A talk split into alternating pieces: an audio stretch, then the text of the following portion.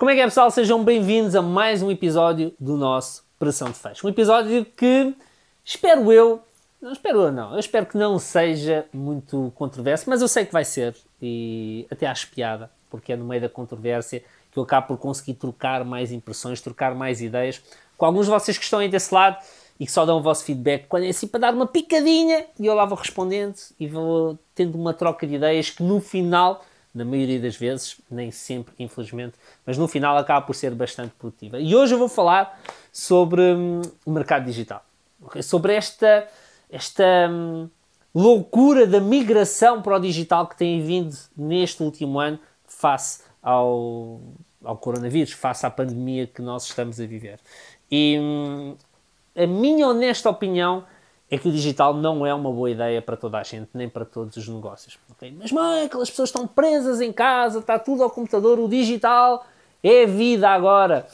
Sim, um, o desenvolvimento de uma plataforma digital, uh, o desenvolvimento de uma identidade digital, o desenvolvimento de uma operação digital em cada empresa ela já devia existir há muito tempo, ok? Cada empresa, desde a mais pequena à maior, cada comercial, desde o do mais pequeno ao maior, do que tem menos resultados ao que tem mais resultados. Vou até mais longe. Cada profissional, independentemente de ser comercial ou não, já devia ter, hoje, em 2021, uma presença digital muito mais assídua, muito mais consistente, muito mais forte do que a grande maioria de nós tem. E se calhar falo de mim também. Eu próprio já devia ter uma presença digital, uma operação digital muito maior do que a que tenho hoje. Mas não tenho. E há um fundamento para isso, e é um fundamento que, na minha ótica, é válido, não só para mim, mas como é válido para a maioria dos negócios. E atenção que eu não estou a dizer que o digital não é uma boa ideia ou que, ou que hum, não deve ser perseguido por qualquer um de nós. Pelo contrário, o digital deve ser perseguido. Mas a que preço? Okay? Mas que tipo de custo de oportunidade é que nós temos quando perseguimos a nossa operação no meio digital. Hoje em dia, operar no digital de forma rentável é muito difícil. E o que eu quero dizer com isto? Faz uma pesquisa rápida e vais perceber que a maioria das operações no digital não dão lucro. E quando falo na maioria das operações, falo eh, seja nas operações que estão, eh, seja nos negócios que estão 100% no digital ou negócios que têm multiplataformas, que trabalham em omnicanal e que têm uh, pontos de venda quer digital, quer, uh, quer físicos, por exemplo, lojas e aplicação. E podemos estar a falar de, de algo tão simples como uma Zara, por exemplo. A maioria das lojas no digital, a maioria das, dos pontos de venda no digital não dão lucro. Porquê? Porque estar no digital é muito mais caro do que parece à partida. Mesmo eu, o meu negócio no digital, não dá lucro. Os poucos cursos que eu tenho no digital, quer dizer, a verdade é que eles dão lucro, porque eles são altamente escaláveis. O que é que quero dizer com isto? Eu faço um programa uma vez e a partir daí ele dá dinheiro. E eu invisto pouco ou nada na divulgação dos meus programas. Porquê? Porque eu tenho uma operação física. O meu modelo de venda é muito old school. É pegar no telefone e contactar, fazer chamadas frias, fazer follow-ups, marcar reuniões, ir estar com o cliente frente a frente. O meu modelo de negócio é mais B2B, o que não implica que não possa ser vendido no digital, mas para mim, estar no digital vendendo B2B tem um custo de oportunidade maior do que tem o modelo de vendas tradicional, que é aquele que eu utilizo. Mas eu vou utilizar o meu exemplo, ok?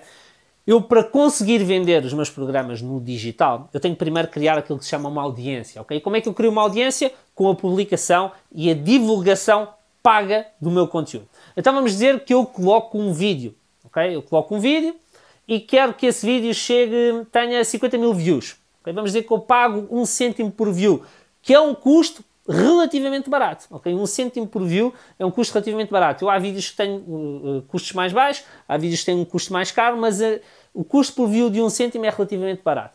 E se eu quiser ter 50 mil views, que não é muita coisa, eu tenho que gastar 500 euros. 500 euros já é um valor de respeito, ok? Já é um valor a ter em consideração. Esses, essas 50 mil views são 50 mil pessoas que, à partida, ainda são público frio. Ou seja, não é com a visualização de um vídeo ou de parte de um vídeo que eles vão estar conscientes do problema que têm, conscientes da solução e compradores do meu produto ou serviço. Não, eu tenho que continuar a alimentá-los, essas 50 mil pessoas, com um novo conteúdo. E atenção que dessas 50 mil pessoas, provavelmente apenas uma ínfima parte delas, vamos dizer 1%, que é uma taxa relativamente uh, normal, apenas 1% delas é meu potencial cliente. E desse 1%, talvez apenas 2, 3, 4, 5% vão, no decorrer do tempo, comprar algum dos meus produtos ou serviços. Então, esses 500 euros, eles vão ter que ser multiplicados para continuar a alimentar essa audiência. E vou ter que continuar a fazer investimentos para continuar a atrair mais públicos, para continuar a fazer crescer aquela audiência. Porquê? Porque a audiência é, a palavra se calhar não é esta, mas é uh, perecível, ou seja, a audiência ela vai se estragando, entre aspas, com o decorrer do tempo. Aqueles 50 mil ou aquelas 50 mil pessoas que viram o vídeo da minha primeira publicação, elas passam a 40 mil, depois a 30 mil, depois a 20 mil, depois a 10 mil no decorrer do tempo. Grande parte delas vão abandonando a minha audiência. Então isso obriga a que eu esteja constantemente a investir para trazer nova audiência e constantemente a investir para alimentar a audiência que eu já tenho. Senão aquele custo que eu tive ele vai ser desperdiçado. E tudo isto custa dinheiro. Mas mais, todos os recursos que eu vou precisar para ter o meu negócio no digital, eles custam dinheiro e custam cada vez mais dinheiro. Os servidores, os, as plataformas de criação de sites, os templates, os recursos que eu coloco nos meus site, no, no meu site, como os formulários, a caixa de chat, a própria largura de banda, tudo isto custa mais e mais dinheiro à medida que a minha operação vai crescendo. Todos os outros recursos que eu preciso de utilizar como um, um, servidor de e-mail para fazer o meu email blessing ou, ou, o meu envio de e-mails, o próprio servidor onde eu tenho alojado o meu site e onde eu tenho as minhas contas de e-mail, o Zoom custa dinheiro, o Typeform custa dinheiro, tudo acaba por custar dinheiro. E estamos a falar de operações pequenas como a minha. Se estivermos a falar de operações maiores, onde eu vou precisar de programadores, onde eu vou precisar de ter servidores que estejam dedicados à minha loja, por exemplo, onde eu vou precisar de ter pessoas a tratar da parte administrativa, eh, da parte operacional, onde eu vou ter custos com a segurança. Se estivermos a falar de operações maiores, os custos vão ser ainda maiores. Então, eu acredito que hoje todos nós temos que ter uma perninha no digital, mas perceber qual é que é o custo de oportunidade que estar no digital implica. Para mim, estar no digital e ter a minha operação, ao ter um investimento na minha operação em grande escala no digital, implica com que eu deixe de pôr em prática o processo de venda que, apesar de tradicional, sempre me trouxe muitos resultados. Mas Michael, se não fosse agora o digital, os restaurantes, por exemplo, não sobreviviam agora na pandemia. E muitos não sobreviveram, nem vão sobreviver. Por exemplo, a Uber Eats cobra uma taxa absurda. O governo teve que, que, impor uma taxa máxima agora para a Uber Eats.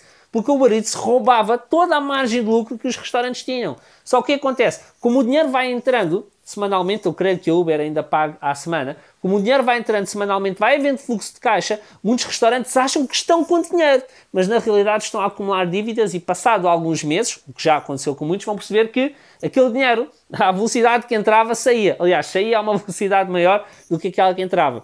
E este receber à semana muitas vezes vai...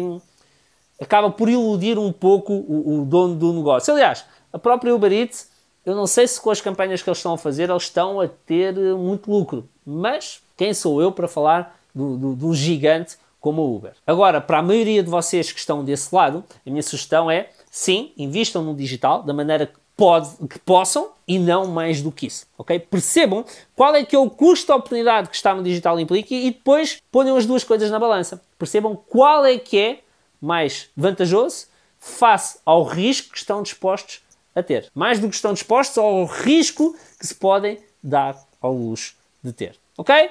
Deixa o teu comentário, eu vou, vou, estar ansioso por receber o teu feedback e trocar aqui algumas ideias contigo. Mais do que deixares o teu comentário, subscreve o nosso canal na plataforma da tua preferência. O Opção de Fecho é um podcast que está nas principais plataformas inclusive estamos no YouTube. Passa lá, faz uma pesquisa Pressão de Fecho ou então faz uma pesquisa pelo meu nome Michael São Lázaro, vais encontrar o meu canal pessoal onde vais conseguir encontrar um link para a operação de fecho. O importante é estar presente e crescermos juntos enquanto comerciais. Um forte abraço e até ao próximo episódio. Fui! Close your eyes, listen, see my vision, Mossberg pumping, shotgun dumping. The drama means nothing, it's part of the game. Catch me in the coop switching.